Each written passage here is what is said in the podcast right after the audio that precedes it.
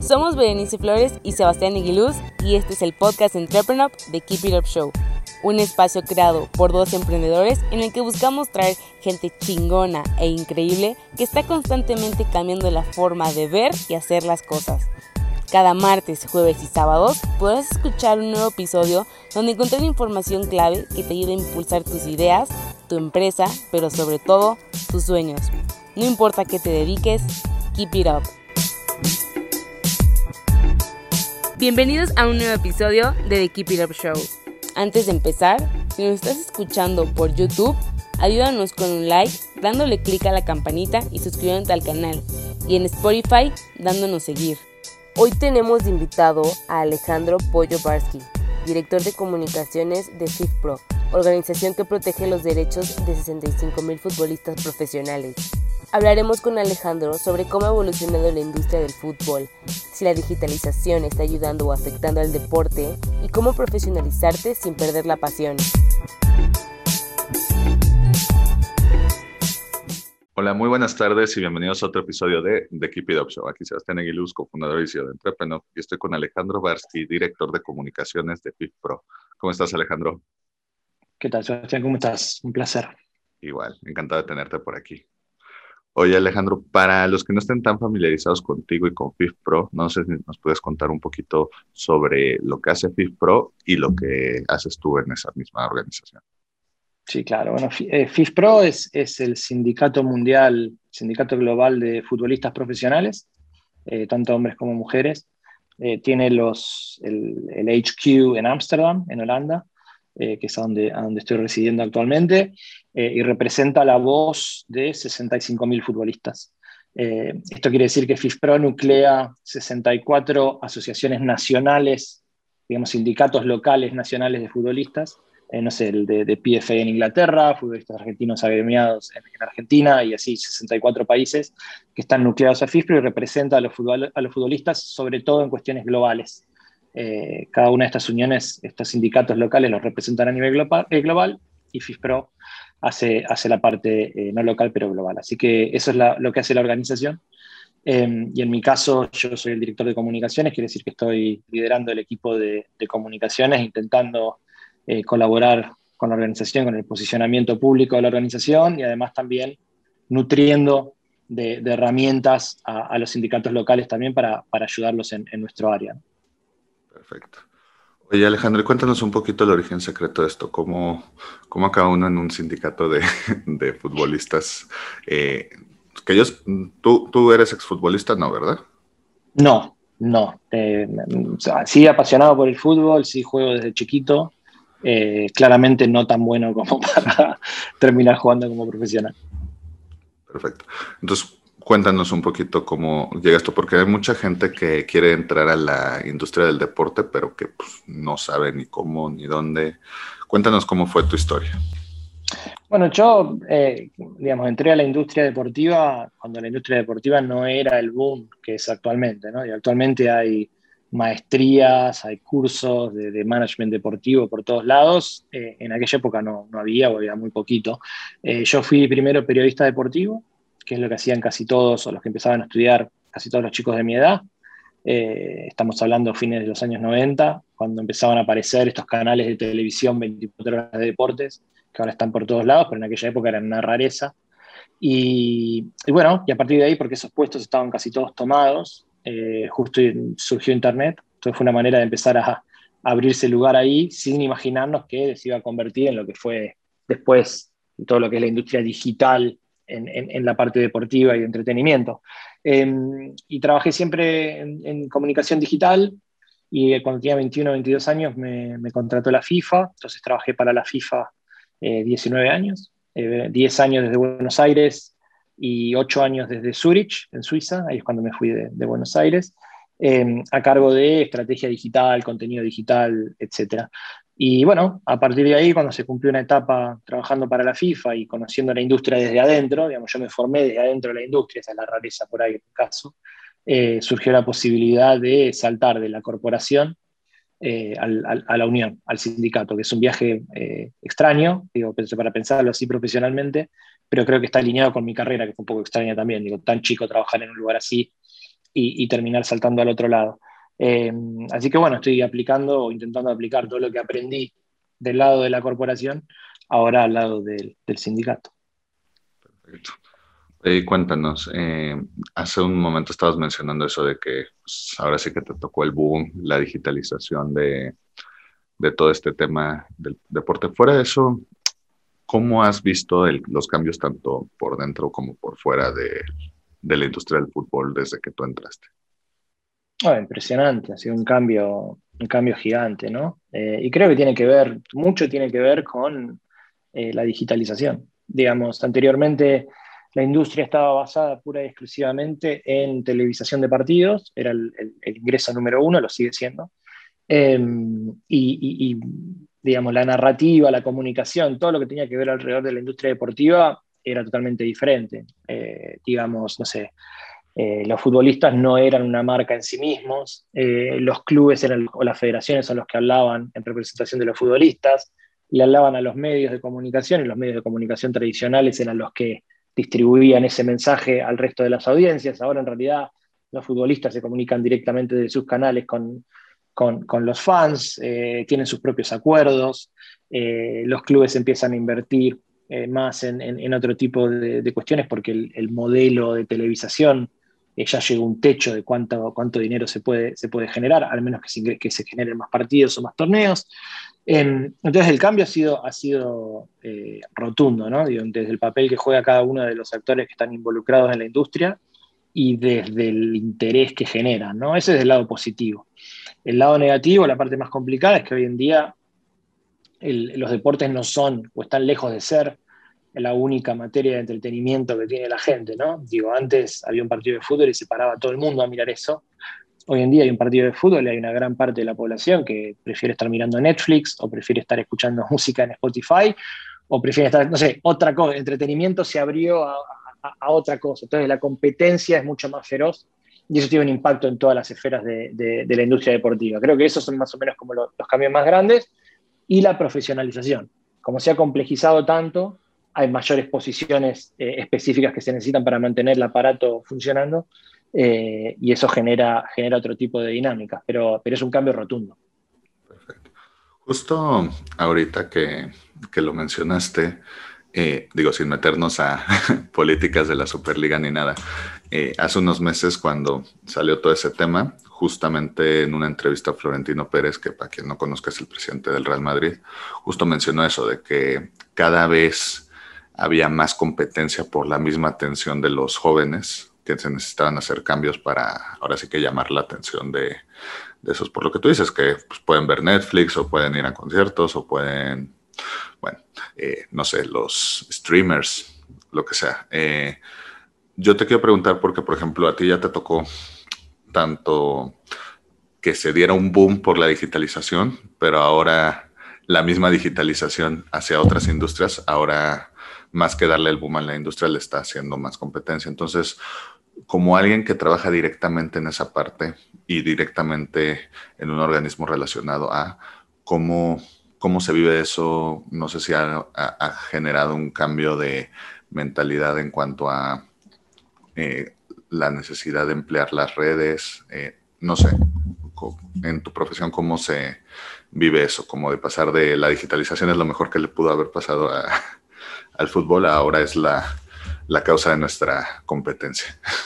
No, yo, yo lo que creo es que hay una diferencia muy grande eh, que, muchos, muchos no entienden en la industria y es que el producto digital tiene que ser totalmente diferente del producto de televisión. Em, y ese me parece que es el primer error a la hora de eh, ponerse a analizar este tipo de cuestiones como, bueno, la gente ya no está interesada en mirar esto porque están mirando Netflix. En realidad, cuando uno construye un producto digital alrededor de una liga, un club o una competencia, lo que tiene que construir es un, es un producto diferente que agregue a lo que ya ofrece el producto televisivo. Hay muchos clubes, muchas ligas que lo que hacen es, en sus redes, es repetir y replicar hasta el hartazgo los highlights o las mejores atajadas o los mejores goles, pero en el mismo formato de TV. eh, y ese es el principal problema, no entender que el entretenimiento digital es diferente al entretenimiento de televisión. Eh, y eso, entender eso te va, te va a ayudar no solo a hacer un análisis un poco más concreto, real y tangible de cuál es la situación real, sino también te va a permitir expandir y generar mejores oportunidades. Porque bueno, estás expandiendo, estirando lo que ya tenés para hacer, no sé, no es que tenés un círculo y lo estás tratando de hacer entrar en un triángulo. Y tenés que construir el triángulo, tenés que hacer, tenés que construir otra cosa. Eh, entonces me parece que uno puede atraer esas audiencias mientras les ofrezca un producto conectado a tu producto principal, que es fútbol, es un torneo de fútbol, pero en un formato diferente. ¿Cuál es ese formato? Dependerá de diferentes cosas, de la edad a la que uno apunte, del, país al que uno vaya o la región a la que uno vaya, porque cada región consume contenido de una manera diferente, eh, depende de muchas cosas, pero me parece que lo más importante, y es normal que esté esta confusión porque lo digital estalló y se instaló mucho en los, últimos 5 o 10 años, eh, pero está esta confusión de pensar que es televisión aplicado a todo o nada. Y en realidad no, el, contenido digital y el entretenimiento digital es diferente, se puede construir este, en forma y a medida de la audiencia que uno está buscando. O sea que me parece que el error conceptual es parte de base y tiene que ver con no entender la diferencia entre los dos, entre los dos productos. Perfecto. Oye Alejandro, y por ejemplo, eh, tú mencionabas al principio que, pues, que siempre has sido eh, aficionado al fútbol y yo conozco a mucha gente que, dice la frase de, a mí me encantaba X cosa hasta que me dediqué a ella y pues perdí, el, perdí la pasión o la afición o, lo que sea, ¿no? ahora sí que desde que lo viví de dentro, pues ya no. Eh, en tu caso, ¿cómo ha sido para que pues, vivirlo desde dentro no solo sea un impedimento para disfrutar de la pasión, sino pues yo creo que hasta un motor para que digas, oye, quiero, quiero seguir haciendo, quiero eh, empalmar tanto lo que me gusta con, lo que, pues, a lo que me dedico, a lo que hago bien. Yo en ese sentido soy un afortunado porque trabajar en, comunicaciones, y bueno, la mayor parte de mi carrera la hice en digital, si bien ahora no es solo digital, es, director de comunicaciones global, em, pero es un área que evoluciona constantemente. Entonces, eh, no sé, lo que nosotros hablemos de cuestiones digitales ahora en dos años, si lo volvemos a escuchar, nos vamos a dar vuelta y nos vamos a reír porque nos va a parecer posiblemente eh, con cero impacto, ¿no? Eh, avanza todo tan rápido que uno está obligado constantemente a renovarse. Entonces, eso me ayudó un poco a no perder la pasión por lo que estaba haciendo. Eh, en lo que tiene que ver con fútbol, creo que el hecho de ser argentino me hace apasionado por el fútbol, como que no tuve opción, la verdad, uno nace con eso.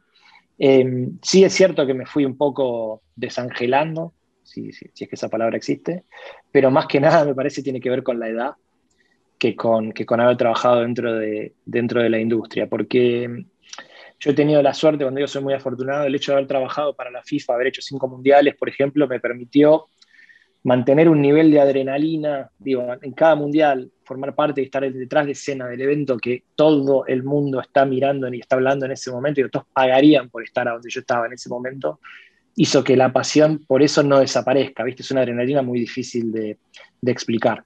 Por el fútbol en sí, sí, creo que, lógicamente un poco se apaga esa pasión, antes podía verme cinco partidos por día y me sabía todos los jugadores de todos los clubes, ya no me pasa, eh, pero creo que tiene más que ver con la edad que con el hecho de, trabajar adentro de la industria. Sí he cuidado mis pasiones en el fútbol, entonces el club del que soy hincha, nunca trabajé para ese club, siempre pagué mi, mi abono mensual incluso cuando me fui del país, eh, cuando voy por ahí me invitan a ir a un box o de hospitality o algo así, prefiero ir a la tribuna con mi padre, así puedo insultar, cantar, saltar, como que cuidé mucho ese, ese, rinconcito para que, no, para que no se contamine y creo que es, como mi último bastión de, de, pasión así absoluta, genuina y transparente que me queda en, en la parte del fútbol.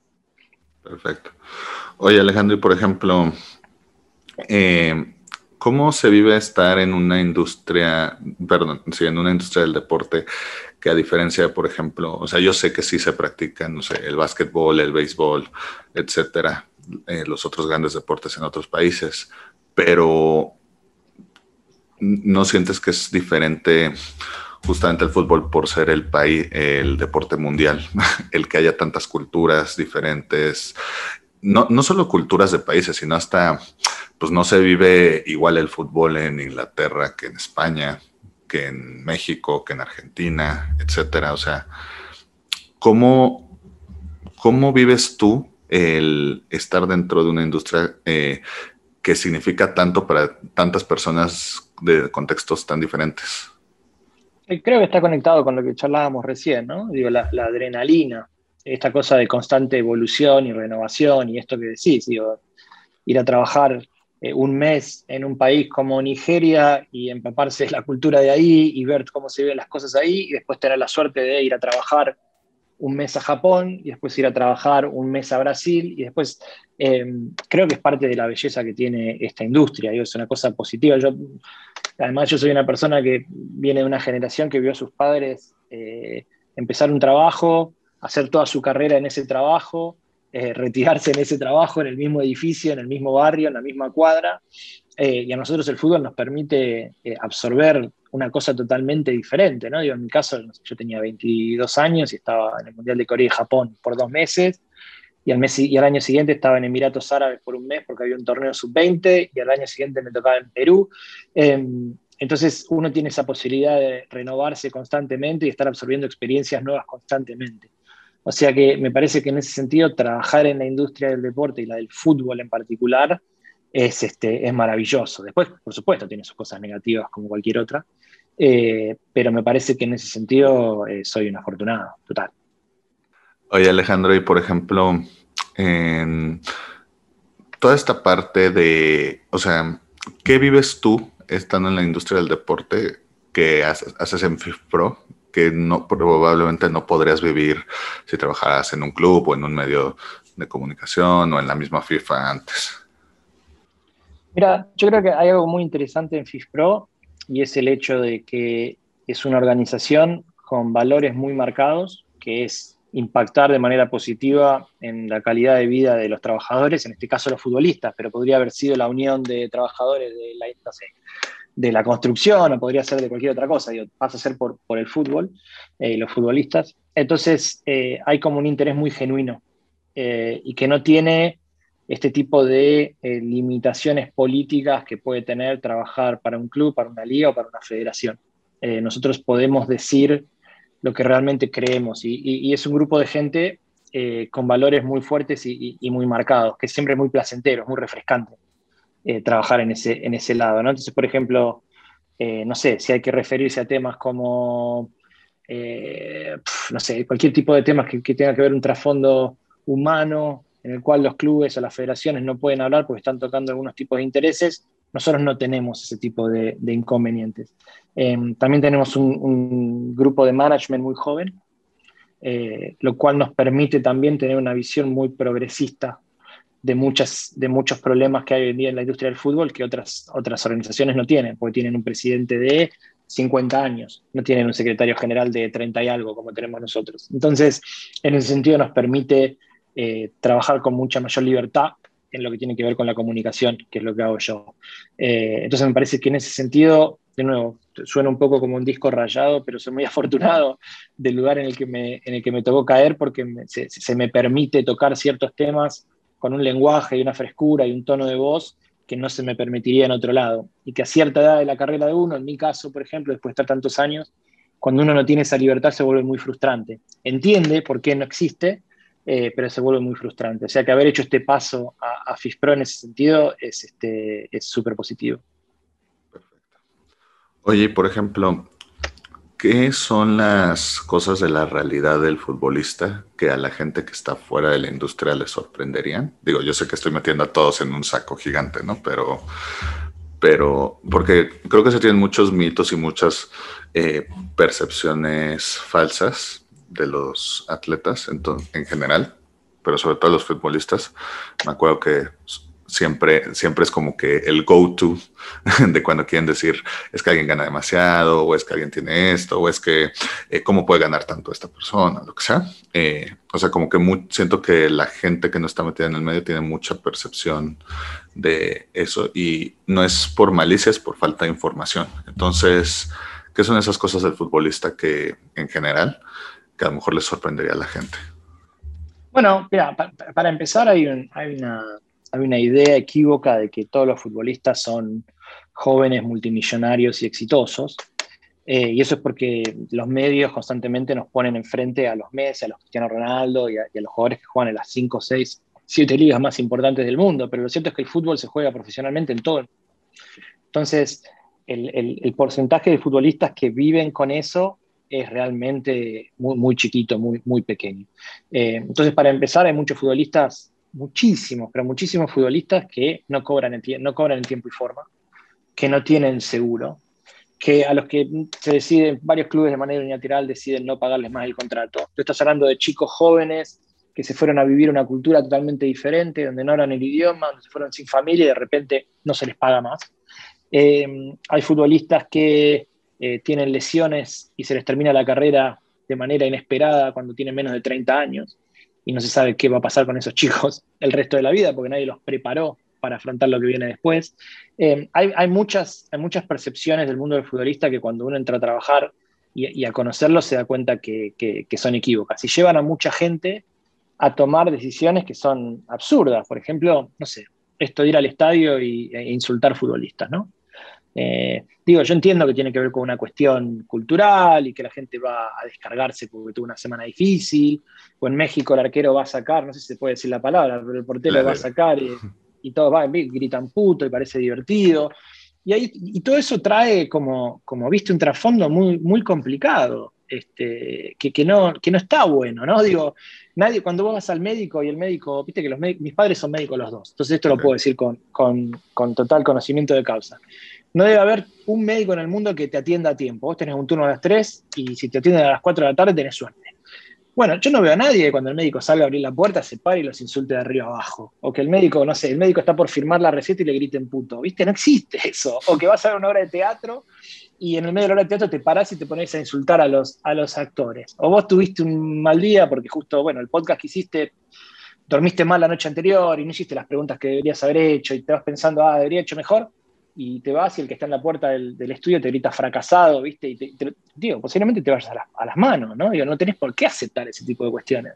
O el abuso en redes sociales, ¿viste? No sé, tuviste un mal partido y que te estén insultando de manera discriminatoria o no en, tu teléfono 24, digo, ni siquiera es en el estadio, se pasa a tu casa y se te persigue a todo lado donde vas. Entonces, me parece que está esta idea de que el futbolista es millonario y para eso le pagan y se tiene que bancar que yo vaya y me descargue y, la vida es otra cosa.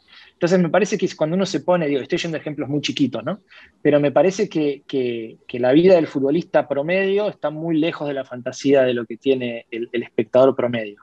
Y, eso tiene un impacto eh, masivo a nivel, a distintos niveles, que van desde salud mental, porque también digo, hay futbolistas que están deprimidos porque les pasa un montón de cosas y no lo pueden manifestar porque si lo manifiestan tienen, la gente los mira como piensan que son débiles o pierden el lugar en el equipo, o los van a insultar desde afuera. Em, hay, un montón, hay un montón de, situaciones. Y si miras el fútbol femenino, todavía más, ¿no? Digo, hasta hace poco no había, hasta hace poco no había reglamentación sobre el, lo que se llama el maternity leave, ¿no? Esta cosa de, darte de baja en el trabajo porque estás embarazada y, y después tenés que, que, amamantar y estar un tiempo cuidando de un bebé y no había regulaciones, no hay un reglamento que te protegiera de ese lugar, se está implementando hace poco. Entonces, me parece que hay un montón de cosas que la gente piensa de los futbolistas, porque consume a los Messi y a los Cristiano Ronaldo, que también tienen sus problemas, tampoco que tengan la vida solucionada, eh, al margen de lo económico, eh, y que la gente no, no ve. Entonces me, me, parece que hay ahí todo un espacio súper interesante y también es parte de mi trabajo tratar de, traer eso a la luz y, ayudar a que se vea y que se entienda que hay gente como cualquier otra. Y si me permites, Alejandro, agarrar eh, y agregarle un poquito más a lo que dices, los que tú dices son los que al final le hicieron, porque hay muchos que ni siquiera llegaron al tema de, ya, ya dejemos las grandes ligas o la primera división, hay muchos, tengo entendido que se considera futbolista eh, profesional en el sentido de, de que es profesionalizado el instituto a partir de cuarta división. Entonces, pero hay muchos que, por ejemplo, están en quinta, sexta, séptima y algunos que ni siquiera llegaron a eso, pero, pero pues le pusieron todos a esa, pues a esa canasta, ¿no? Todos los huevos en esa canasta. Sí, el futbolista profesional se cuenta aquel que tiene un contrato. O sea, cuando uno firma el contrato, eh, empieza, empieza a ser profesional, no solo porque tiene un pago, sino porque además empieza, accede a derechos eh, individuales y, también como con el colectivo, ¿no? Como te digo, aparte a, raíz de los, de los sindicatos. Pero incluso, digo, hay muchos que no llegan y ponen todos los huevos en esa canasta y no llegan, y hay muchos que llegan y después no prosperan. O llegan, prosperan y se rompen la rodilla y se encuentran con 24 o 25 años. Renunciaron a los estudios para llegar ahí, no pueden jugar más eh, y ya no tienen lugar. Ya no tienen lugar en ningún tipo de mercado. Eh, por eso es tan importante, por esto, trabajar con los futbolistas durante su carrera, en lo que viene a ser una, segunda carrera o la reinserción para cuando se termine la carrera, eh, porque estamos hablando de una profesión de, vida útil muy corta. ¿no? Digo, los futbolistas hoy tienen 35 años y salvo excepciones ya son viejos para el mercado. Están compitiendo con chicos de 17. Entonces, eh, hay toda una parte ahí que, que no se ve y en la que no se pone mucho el foco, que es muy interesante, es muy compleja, eh, y me parece que pone un poco en perspectiva lo que es eh, a los futbolistas como lo que son, que a la larga son personas y trabajadores, ni más ni menos, digo, eh, va por ahí. Oye, por ejemplo, vámonos a, algo más bonito. ¿qué, son, ¿Qué son esas anécdotas que, o sea, ya mencionaste un poquito lo de vivir cinco mundiales, lo que sea, pero ¿te, te ha tocado vivir alguna, algún escenario o alguna anécdota particularmente emotiva que, dije, que dijeras, híjole, qué, qué, padre que justo me estoy dedicando a esto, porque pues ahora sí que lo puedo vivir de, de primera fila. O sea, no sé, alguna retirada, algún, un momento, no sé, un gol en el minuto 95, no sé, algo, algo que te... Sí. Sí, hay varias, hay varias. Eh, de bueno, haber presenciado partidos de mundiales o, que han sido así como históricos por, diferentes motivos, un montón. Eh, me ha tocado estar en el, al lado del césped, en la cancha, en el momento en el que, no sé, Argentina estaba cantando el himno nacional en el Mundial de Brasil, por ejemplo, entonces ver todo un estadio, desde cómo lo ven los jugadores eh, entonando el himno de tu país, eh, te, pone la, te pone la piel de gallina, como decimos nosotros. Pero también me ha tocado conocer un montón de personalidades que no hubiera ni soñado conocer. Eh, viste, no sé, qué sé yo. Eh, yo. Yo crecí viendo el Mundial 86 y 30 años después organizar y el reencuentro de Maradona con, el, con ese trofeo, por ejemplo, eh, por primera vez y haberlo hecho y, haberlo llevado a cabo y, darle el trofeo a Maradona y charlar con él sobre eso, son esas cosas que uno se lleva, ¿no? a, la tumba. Em, pero de esas me han, me han, pasado mucho por suerte, no sé, me ha pasado de estar en, residencias presidenciales de países porque llegábamos y nos recibían. Eh, tener acceso a personalidades y situaciones que mucha gente pagaría por tener acceso. Y no solo tener el acceso, sino que me pagaran por hacerlo, creo que, es, este, es, por ahí lo que, más, lo que más me llevo. ¿no? después tendría que pensar hacia algunas en particular, pero yo te digo, me parece que va por ese lado. Va por ese lado. Oye Alejandro, eh, para ir terminando, a todos los invitados de The Keep It Up Show les pedimos sus tres sís y tres no para emprendedores, es decir, tres cosas que un emprendedor debería hacer sí o sí y tres cosas que debe evitar a toda costa. Tres mandamientos y tres pecados capitales. ¿Cuáles serían los tuyos? El primero sería que sí, eh, estudiar. Antes de, emprender cualquier cosa, eh, entender lo que se está haciendo y eso aplica para todo, ¿eh? digo, va desde, desde este sueño que todos tenemos cuando estamos cansados de nuestro trabajo, que es me quiero ir a abrir un bar en la playa, bueno, no es tan fácil, hasta en eso uno tiene que ponerse a averiguar exactamente qué es lo que, es lo que va y qué es lo que no. Eh, confiar en sí mismo, me parece que es clave también, si no es muy difícil emprender, eh, y escuchar, escuchar, hablar con la gente que entiende y escuchar y tomar nota y, ser, ser humilde en ese sentido, ¿no? Eh, todos tenemos alguna voz interna que nos dice que sabemos más que otro en algunas cosas, pero la realidad constantemente nos prueba que no. Así que me parece que hay que, hay que escuchar. Y tres cosas que no, tres cosas que no. Eh, quizás conectado a eso, no improvisar. Improvisar está bien, dejar un margen para improvisar está bien, pero priorizar la planificación por sobre la improvisación eh, te diría no subestimar, mm, casi tanto más importante que las demás. Y te diría no rodearse de gente, eh, no rodearse de gente que le va a decir a uno todo que sí. Al contrario, rodearse de gente, te, lo convierto en un cuarto sí, si se puede, que rodearse, que rodearse de gente que sepa más que uno. Me parece que que es lo mejor que uno puede hacer. Eso no te asegura el éxito ni mucho menos, porque eso vaya uno a saber qué es o qué significa, pero me parece que es lo que más te puede acercar, por lo menos, a no desbarrancar en el intento. Perfecto.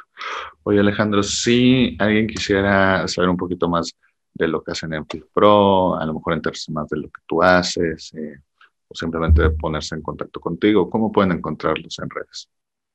Eh, bueno, la página web es fifpro.org. Eh, ahí tenemos toda la distribución de redes. Parece más fácil por ahí buscarlo ahí que, que mí ponerme a, deletrearlo. Em, y por mi parte, generalmente estoy bastante activo, ya sea en LinkedIn o, en Twitter, que soy pollo como el animal, el animal guion bajo va. Este, y ahí siempre estoy ahí charlando y demás. Así que si alguien quiere saber lo que estamos haciendo, va por ahí. Oye Alejandro, pues nada más quiero agradecerte por tu tiempo. Espero te lo hayas pasado también como nosotros y como decimos en el programa, keep it up. Un abrazo, gracias.